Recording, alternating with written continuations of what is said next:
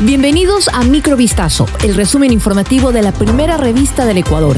Soy Gabriela Pinasco y estas son las noticias que marcaron la jornada del día.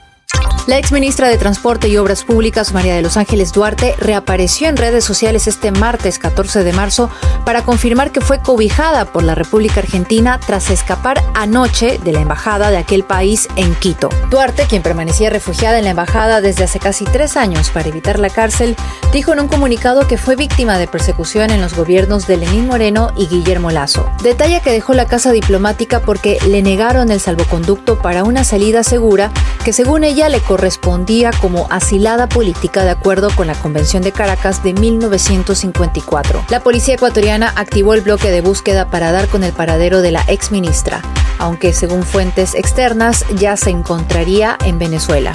Tenemos el agrado de informarle que mantiene un crédito preaprobado. Este es un ejemplo de los mensajes falsos que suelen llegar a los celulares de algunos ciudadanos. Se trata de entidades no regularizadas que buscan desfalcar sus finanzas. Ante el riesgo que corre la población, la Superintendencia de Bancos ha emitido una nueva lista de plataformas no autorizadas para realizar actividades económicas. La institución alerta que los ofrecimientos de aquellas páginas son una clara señal de mecanismos crediticios que no se ajustan a los parámetros establecidos por este órgano de control y podrían poner en riesgo el interés de los ciudadanos. Conozca el listado de estas entidades en vistazo.com.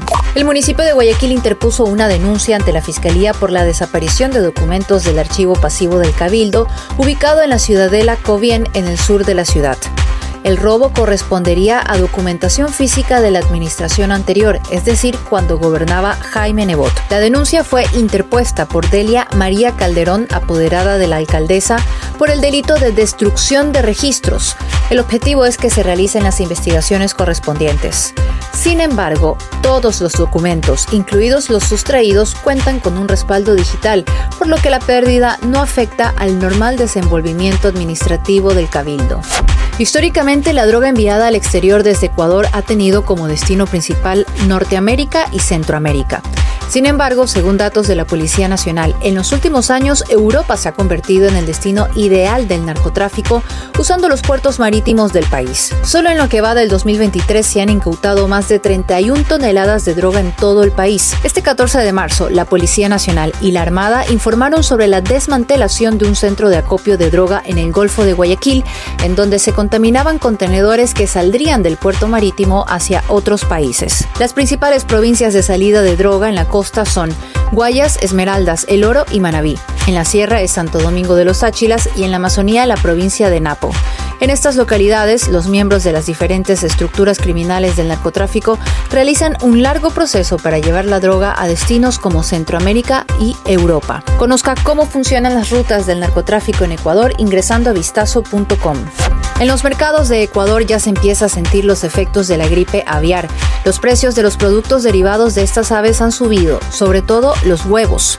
Si bien la cubeta de 30 huevos debe costar unos 3 dólares con 36 centavos, en algunos locales de Guayaquil se vende hasta en 5 dólares, según menciona un reporte de Coavisa. Y no son huevos grandes, sino pequeños o medianos. Los comerciantes afirman que el incremento viene desde las granjas y avícolas, por lo que piden control de las autoridades, mientras que según la directora ejecutiva de la Corporación Nacional de Avicultores del Ecuador, Diana Spin, el incremento se produce desde las productoras de huevos y no desde los intermediarios. En total han muerto 1.200.000 aves en el país, lo que representa por lo menos el 8% de la población. Esto fue Microvistazo, el resumen informativo de la primera revista del Ecuador. Volvemos mañana con más. Sigan pendientes a vistazo.com y a nuestras redes sociales.